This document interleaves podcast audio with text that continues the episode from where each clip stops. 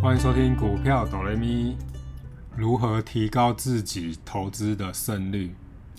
今天这一集的角度是从资金的角度去切入这个问题。其实我已经思考了接近一年，这中间这一年也是边尝试边思考边实际操作。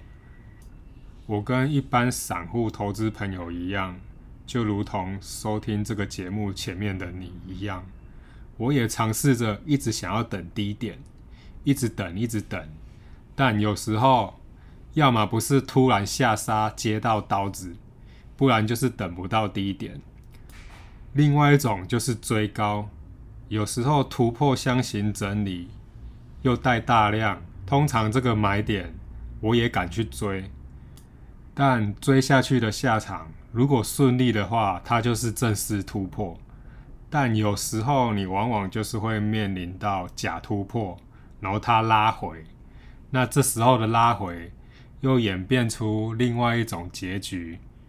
你是要等呢，还是要拉回再继续加码呢？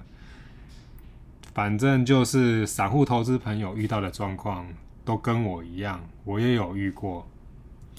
就如同我之前说的，如果资金控管好，你想要做短线，那其实也是无伤大雅。那至于我们回到今天这个主题，如何提升你的操作绩效？我回想我这几年来投资的策略，其实有时候在逢低加码摊平的时候，如果运气好，好的标的它就是会反弹。但其实你逢低加码买的这段过程，其实内心是非常煎熬的，因为每当价格下去一个波段，你加码的金额就会一直增加，一直增加。就算是再好的绩优跟标的，听好哦，如果再好的公司，你这样子一直买，一直买，它一直跌，你有时候真的也是会怀疑，到底是不是有什么状况出现。哪怕你是买 ETF 也是一样，一直跌一直跌，你总是会恐惧的。所以我后来发现，其实这样子的比较起来，我反而还觉得有时候追高，也就是当股价整理一段期间之后，正式的慢慢的缓步走涨，这个时候你慢慢的买，虽然。你买的价格可能会慢慢的垫高，可是通常这种情况，当一档股票一个标的整理一段期间在发动攻击的时候，它这样子慢慢的涨，你慢慢的买，其实有时候你买的反而还比你摊平再买还来得开心，因为你想想，如果你一直摊平不断的买。这档股票一直会跌，一定有它的原因在。你这样一直买，一直买，买到最后，你金额已经很大了，到最后才知道，哦，原来是发生了什么事。但那时候时间都已经太晚了，因为你的资金都已经投入进去了。你如果换一种角度去思考，今天情况就是你选到一个好的标的了，它都不怎么涨跌，等到它发动攻击了，或者是打底完成。你慢慢的买，垫高的去买，我相信在这样子买的情况下，你的心情是会比较舒服的。所以我回想起来，这几年我开始买股票，不管是买纯股的标的，或者是做价差短线的标的，我现在都是比较采取是往上垫高再买。我比较反而不会像以前一样。想要越跌越买，因为有太多实际操作的案例，就是那种你越跌越买，虽然到最后给你反弹成功了，可是你的资金没有控管好，你也许往下跌的时候没有很用力的买，导致于你最后的整体绩效还是不如预期。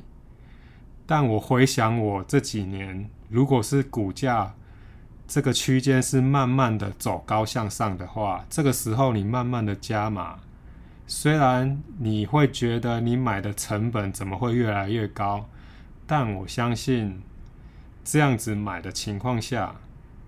这完全又是另外一种心境。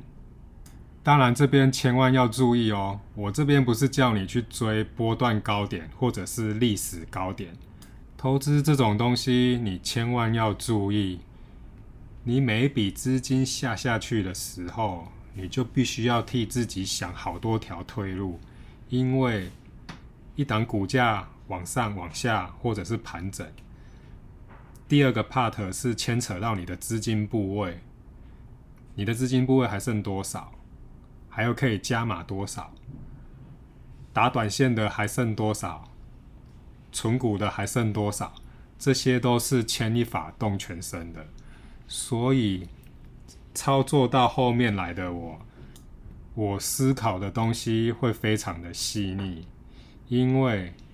有时候虽然。讲的很简单，股票不就是买跟卖而已吗？但我相信，这后面你需要做的功课、要讨论的细节，其实是牵扯到很多的。除了有纪律以外呢，还有很多东西必须要去事先先规划的，绝对不是只有那么单纯的买跟卖这样子。短线资金有短线资金的做法，长线资金有长线资金的做法。我希望你能慢慢的去细分每一档投资投下去的金额，它是属于哪个部分的。那做短线的，其实基本上就我而言，我已经有做好最坏的心理准备。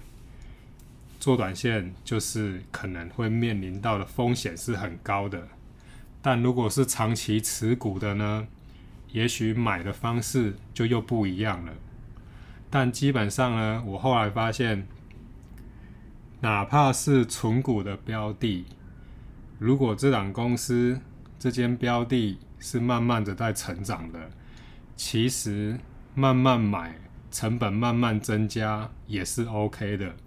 不一定说我非得一定要等到价格跌到一个水位，跌到多低我才要买，因为有时候你真的会浪费到你的机会、时间、时间成本，你也必须要考虑进去。我常听到很多人在问我是不是应该要再等低点买，等便宜一点再买。说真的，我跟你们一样，我也想要等低点。纯股标的当然是越便宜越好，价格越香越好。但有时候就如同我的美股标的好了，我们不要说台股，就美股来说好了。有时候一个趋势向上，它就是上去了；它要下来，顶多只是在高档震荡休息，拉回一下下，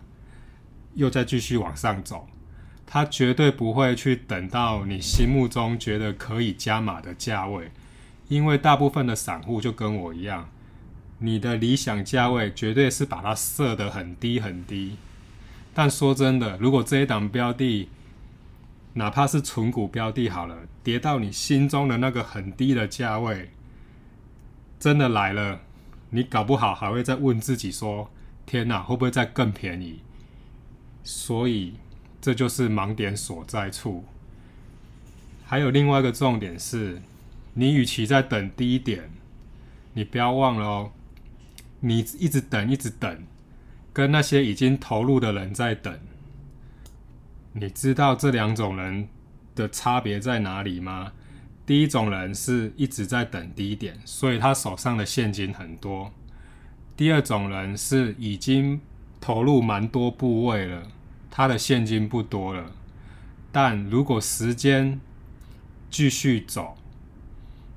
你要想哦，已经投入很多部位的人，他其实是一直有在配股配息。那你一直在等低点，可是这个股价就一直停滞在那里，你手上就是一直留有现金。当然，我这边也不是批评说手上留有现金多么不好，多么不好。手上留有现金，确实是等待机会、等待买点的一个非常好的武器。但是如果你今天的标的一直都不动，一直属于盘整区间，一个很稳定的标的的话，那你就会输给了时间价值。你想想，已经持有股票的这些人，如果三年内你都一直没有低点可以买，你那笔资金就是卡在那边。但是已经上车的人，他就是领了三年的股息。说真的，这中间其实对金额大的人是差很多的。